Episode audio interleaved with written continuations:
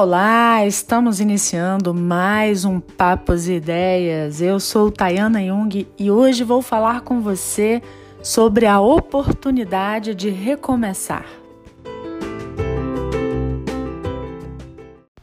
Depois de muito tempo você voltou a fazer coisas que já tinha perdido o hábito? Ou que te desafiassem? Ou que não imaginava voltar a fazer? Tem mais ou menos uns dois anos que parece que eu escolhi fazer tudo isso ao mesmo tempo. Eu confesso que deu um nó na cabeça, um toque de ansiedade, borboletas na barriga, falta de paciência, vontade de desistir. Mas o mais legal foi a sensação de olhar para frente e enxergar muitas possibilidades.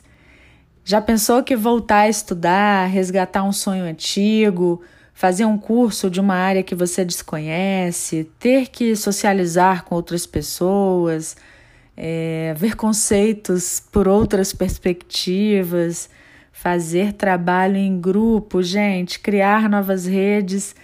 É uma baita oportunidade de ressignificar objetivos, você não acha?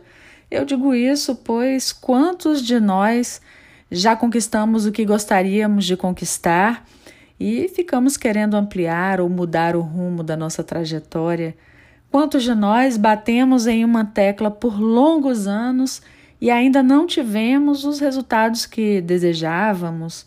E quantos de nós passamos algum tempo à mercê do vento? Para onde ele levar, eu vou. Tipo a música lá do Zeca Pagodinho, deixa a vida me levar. É, e aí você está sem o objetivo certo. Tudo isso se caracteriza em momentos, né, em fases da nossa vida. Você concorda comigo? Mas até onde esses momentos estão fazendo sentido? Estão sendo capazes de impulsionar a vida, dando vigor, brilho?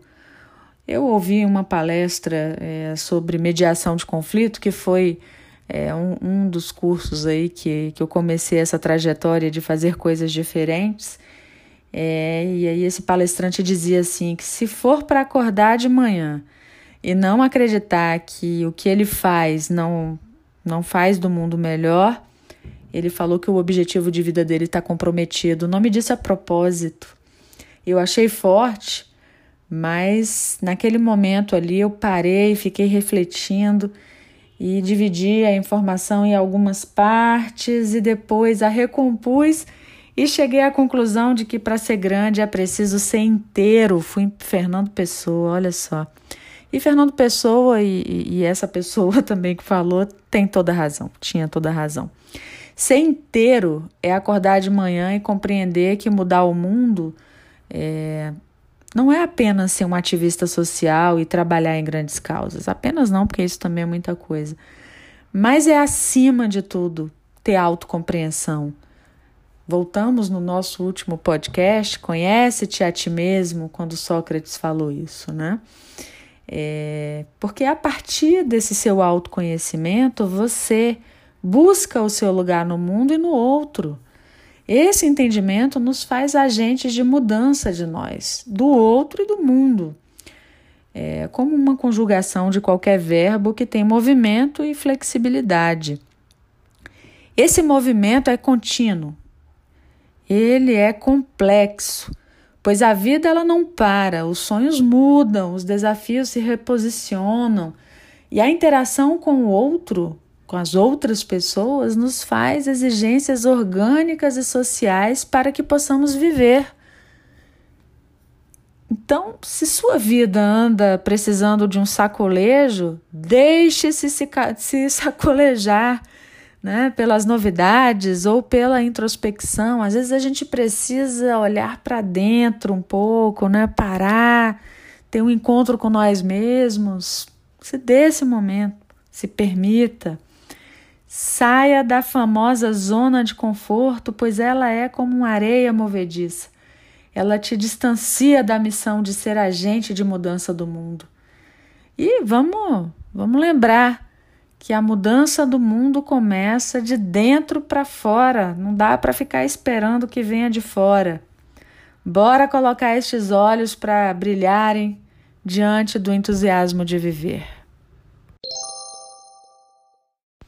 chegamos ao final. Eu adorei, espero que você tenha curtido também esta reflexão de hoje. Caso você queira ler um pouco mais sobre esse conteúdo, você pode ir lá no blog www.tayanajung, que nós temos algumas crônicas lá falando dessa, dessas questões da vida, de autoconhecimento. Também falo um pouco de viagens. Confesso que tenho escrito pouco sobre o tema e que gosto muito também. Então, tem essa opção para você lá. É, também temos o Spotify, que é um mimo do Papos e Ideias para você, com músicas super selecionadas, uma playlist linda que eu super curto e espero que você curta também. Um beijo!